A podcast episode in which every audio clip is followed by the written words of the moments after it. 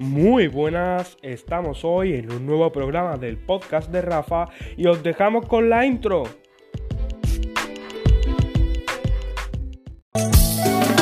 Todos a visualizar el podcast de Rafa porque os va a gustar, os va a encantar. Vamos ya chaval, promocionarlo que lo vea hasta entero Instagram.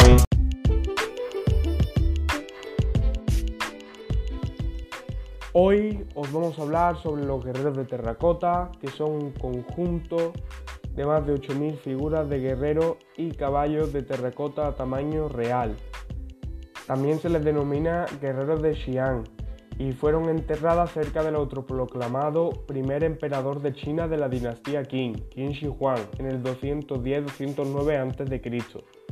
Se encuentran dentro del mausoleo de Qin Shi fueron descubiertas durante unas horas para un abastecimiento de agua el 2 de febrero de 1974, cerca de Xi'an, y desde el año 1987 están considerados como Patrimonio de la Humanidad por la UNESCO.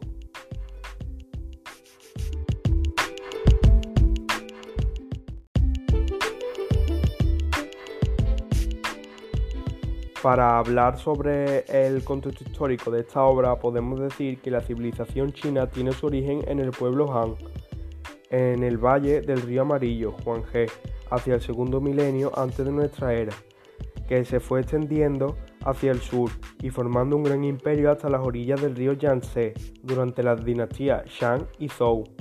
Tras un periodo de desintegración en una docena de reinos, por fin, entre 221 y 210 años de nuestra era, China sería unificada por el emperador Qin Shi Huangdi, a partir del occidental reino Qin, de donde procede la palabra China. El emperador Qin llevó a cabo una gran reforma y reestructuración del Estado, centralizándolo y burocratizándolo, sentando las bases de lo que sería en adelante el imperio chino, que la dinastía Han se encargaría de expandir y consolidar entre el 202 antes de nuestra era y el 220 después de nuestra era, ya que incorporaron al imperio el sur de China, étnica y culturalmente muy distinto al norte, y controló el desierto de Taklamakan para dar inicio a los intercambios en la ruta de la seda.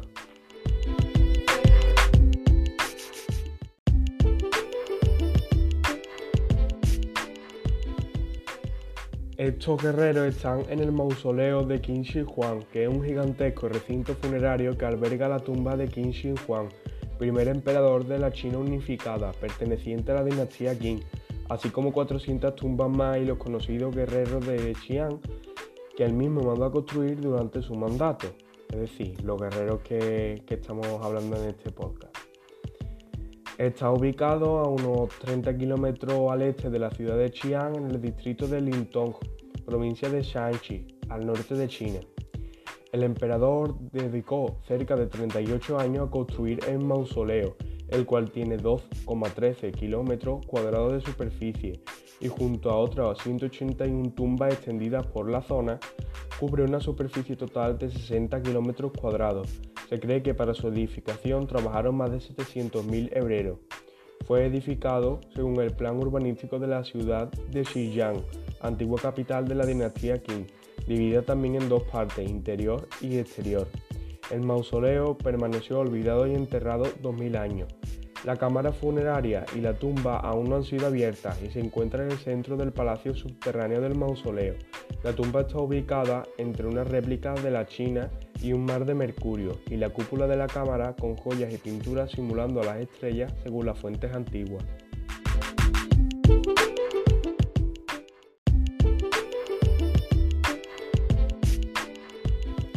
Estos guerreros son en total más de 8.000 soldados. Están hechos a tamaño natural ya que miden 1,80 metros de altura y están equipados con armaduras fabricadas también con terracota.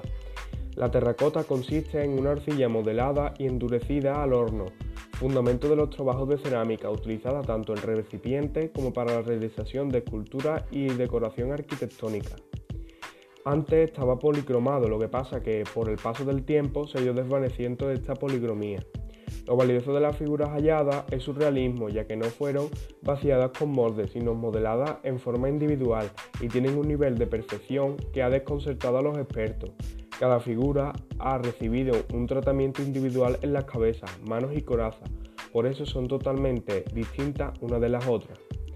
Los soldados estaban armados con espadas, lanzas, flechas de bronce, pero poco después del funeral se desató una revolución en China y los rebeldes saquearon la tumba y se llevaron las armas.